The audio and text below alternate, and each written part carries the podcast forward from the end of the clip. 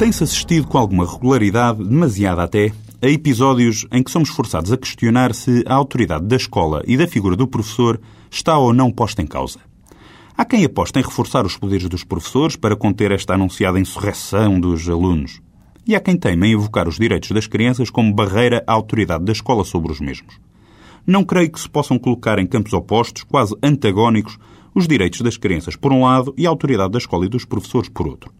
Como se a autoridade da escola e o respeito devido aos professores se impusesse sobre os alunos, limitando a sua liberdade natural, colocando desse modo em risco o seu salutar desenvolvimento. Nada mais errado. Também é certo que, ao aceitar que a autoridade da escola deva prevalecer, não se quer com isto dizer que existe uma espécie de ius imperii na instituição escolar, assente no eu quero, posso e mando.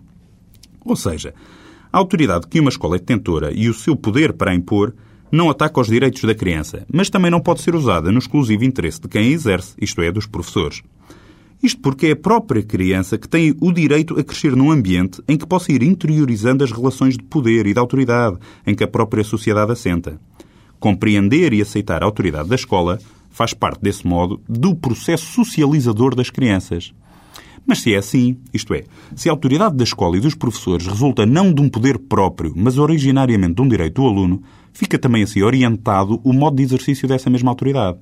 A escola e os professores devem exercer a autoridade na exata medida em que isso for necessário para cumprir o direito do aluno em aprender a viver numa sociedade que tem regras, regras essas que devem ser respeitadas.